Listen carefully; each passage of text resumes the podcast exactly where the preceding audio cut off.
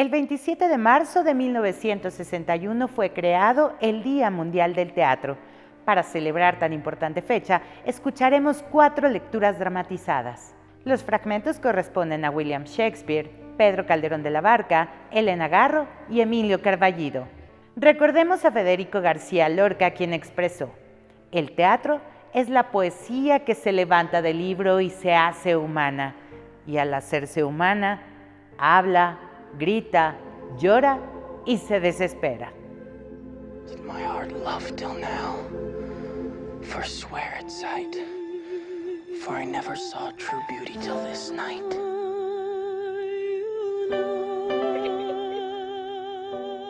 Una de las obras más populares y más representadas a lo largo del tiempo es Romeo y Julieta, de William Shakespeare, la personificación del amor adolescente apasionado y desenfrenado, y a la vez imposible.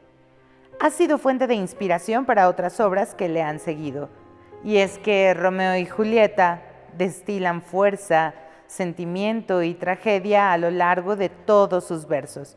A continuación, escucharemos un fragmento de Romeo y Julieta, acto 2, escena 1.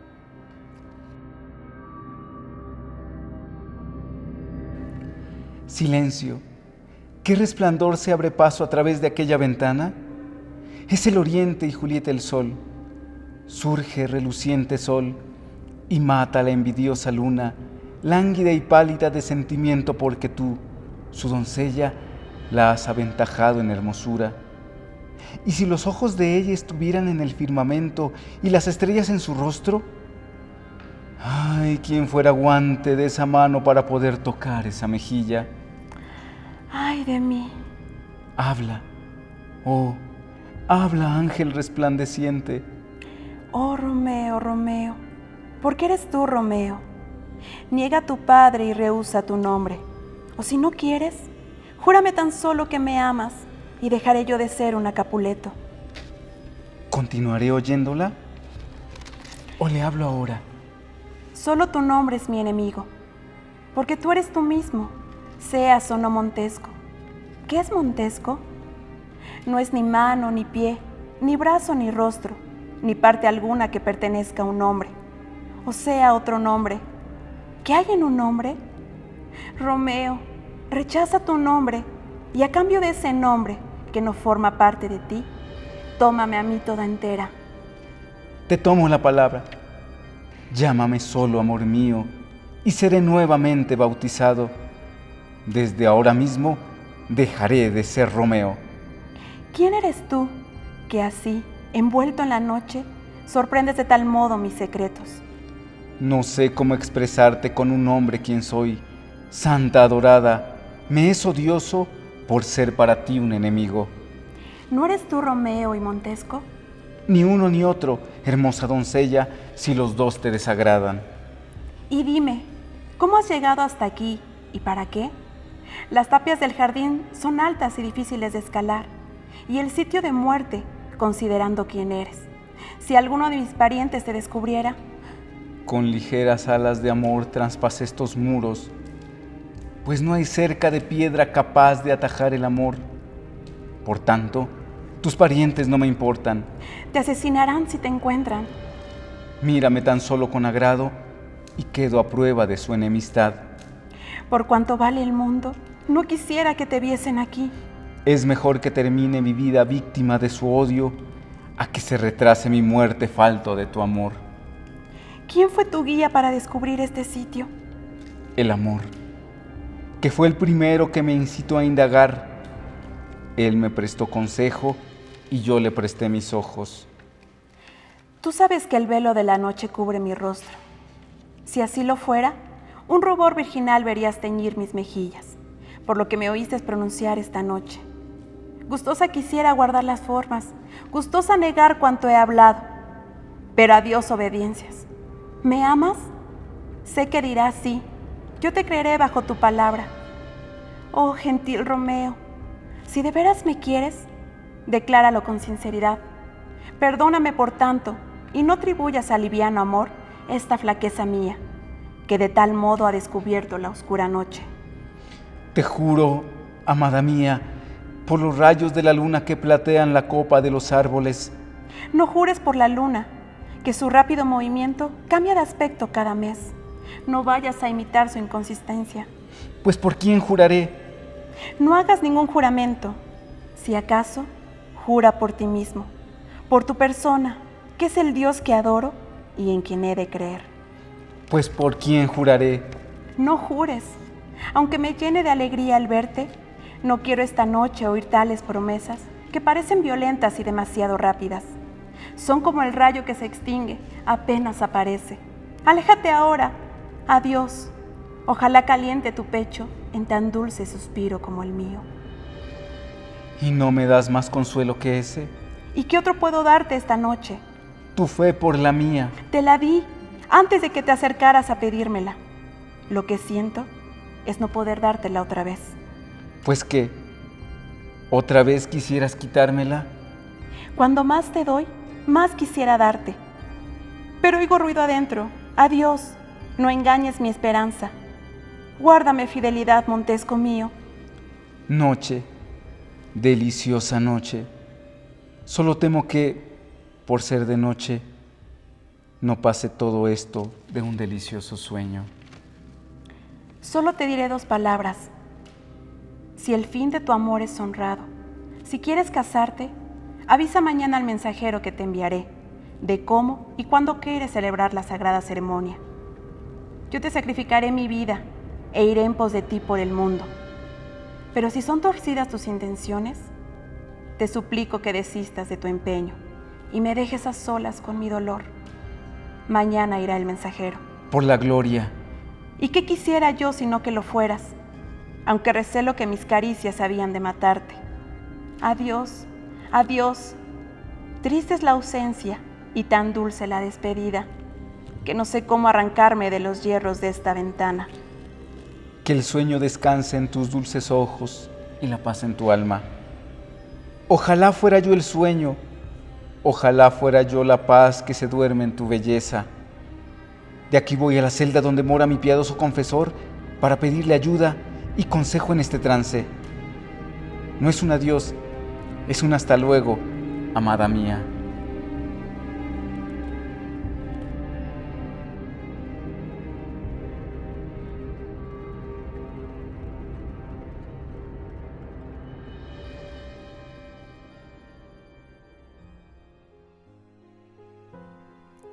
Es la vida? Una ilusión. Considerado como uno de los grandes monumentos del teatro universal, La vida es un sueño de Pedro Calderón de la Barca se estrenó en 1635.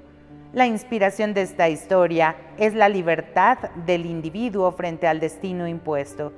El príncipe Segismundo ha sido encerrado en una torre desde niño por su padre a causa de un vaticinio que predijo que sería un rey tirano. En su encierro, Segismundo destila una profunda filosofía en versos que son enormemente populares, en especial los del monólogo con que concluye la jornada segunda. ¿Qué es la vida?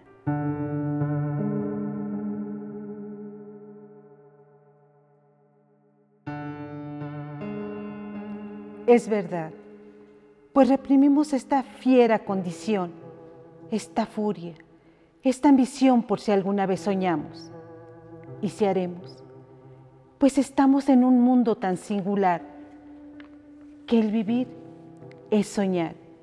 Y la experiencia me enseña que el hombre que vive sueña lo que es hasta despertar.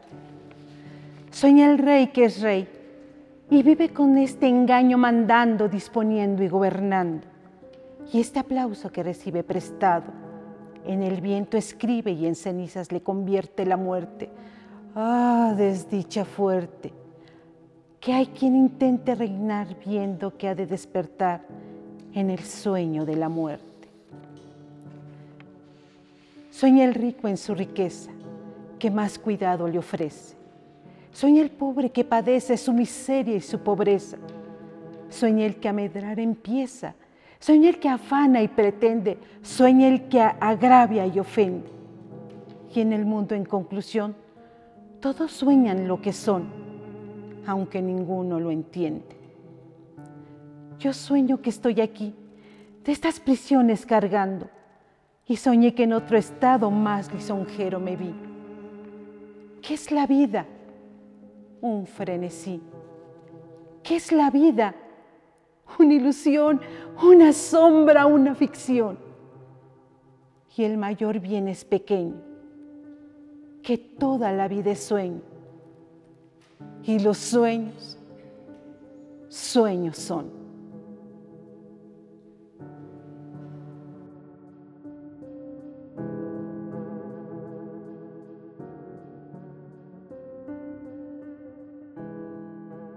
Un hogar sólido, 1957. Esta forma parte de las primeras piezas teatrales escritas por la narradora, periodista y dramaturga Elena Garro. En esta pieza, así como en casi toda su obra, el tiempo y el espacio se anulan. Hay saltos de la lógica a lo absurdo, de la vigilia al sueño.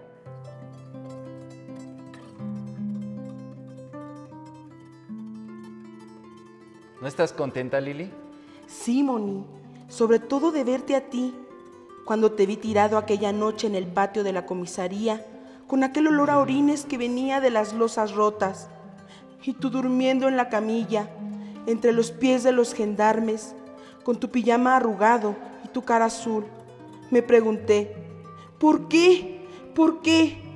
Ya no había visto a un muerto azul, aunque después me enteré que el cianuro tiene muchos pinceles y solo un tubo de color, el azul, y que el azul iba bien con los rubios como tú.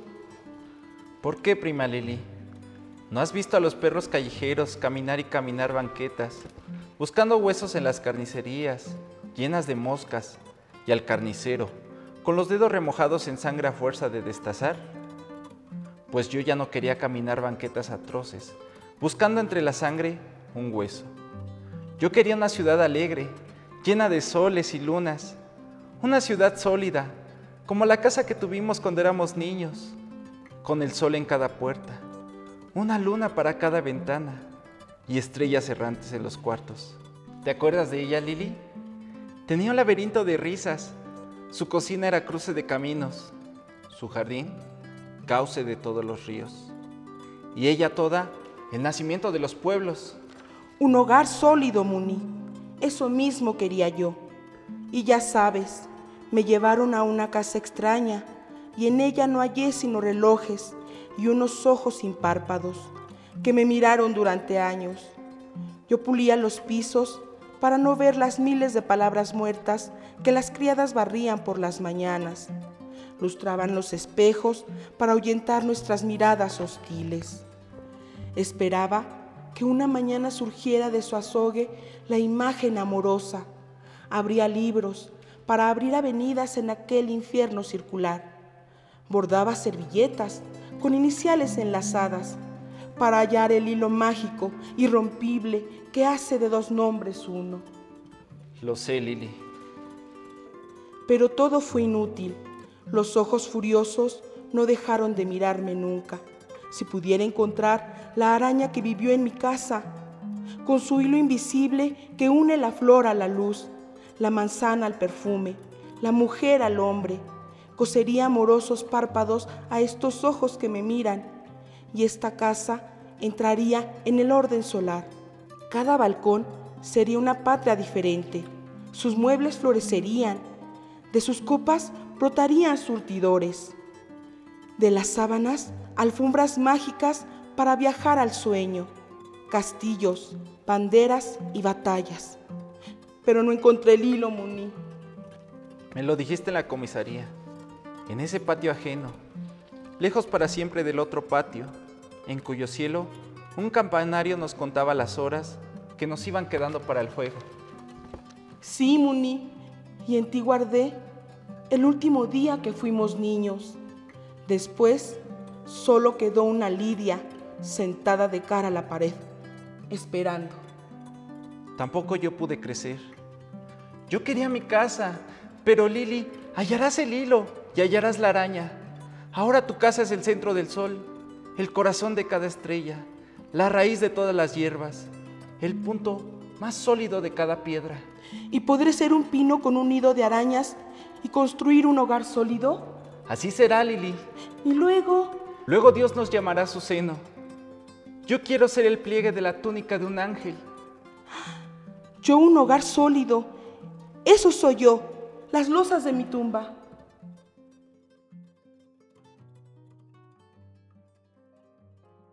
Emilio Carballido escribió la obra Conmemorantes entre el 18 y 20 de junio de 1981.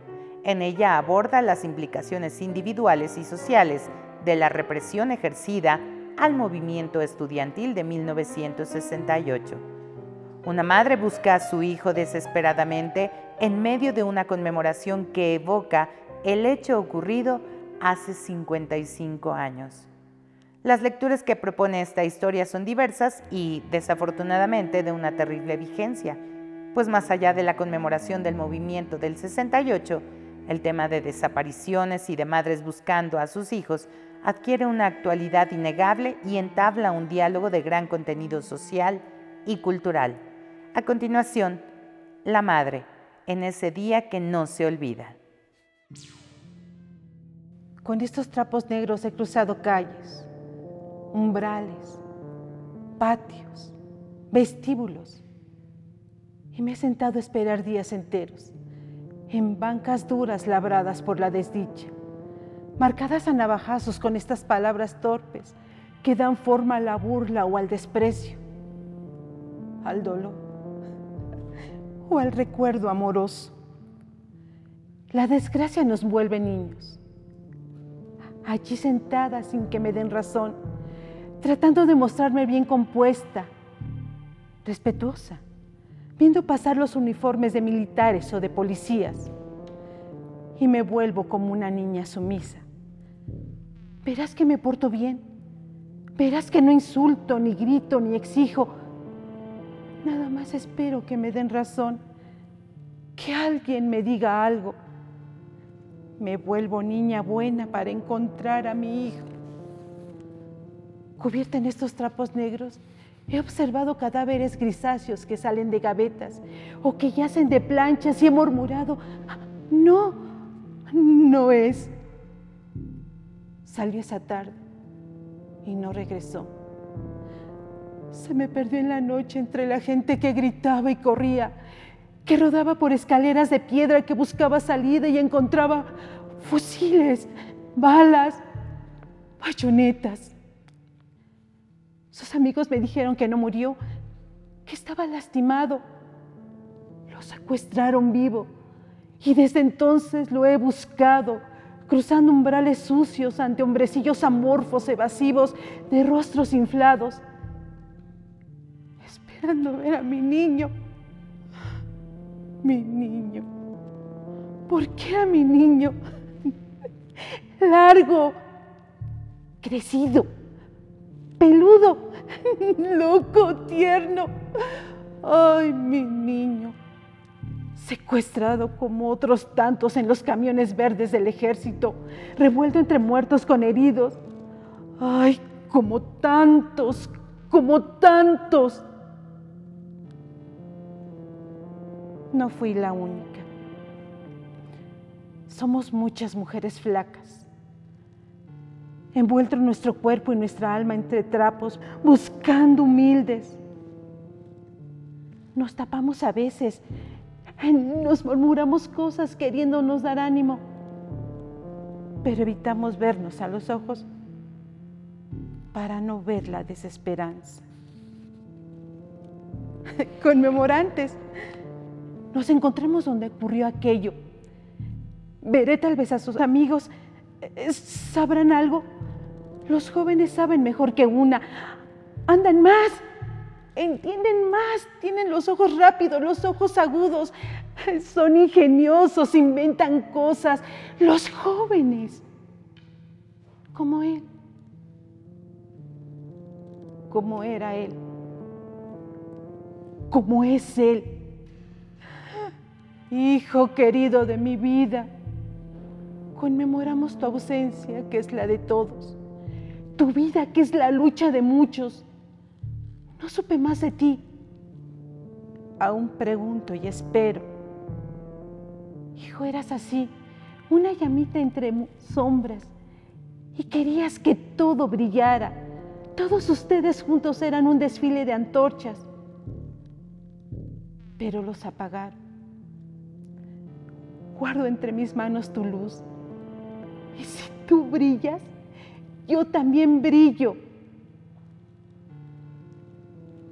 Eras único y no volverás a repetirte. Por eso no hallo consuelo. Ah, la diversidad del mundo es la dicha de tantos. Para mí es enloquecedora. Tantos millones de rostros y el tuyo no se repite. Odio la diversidad del mundo.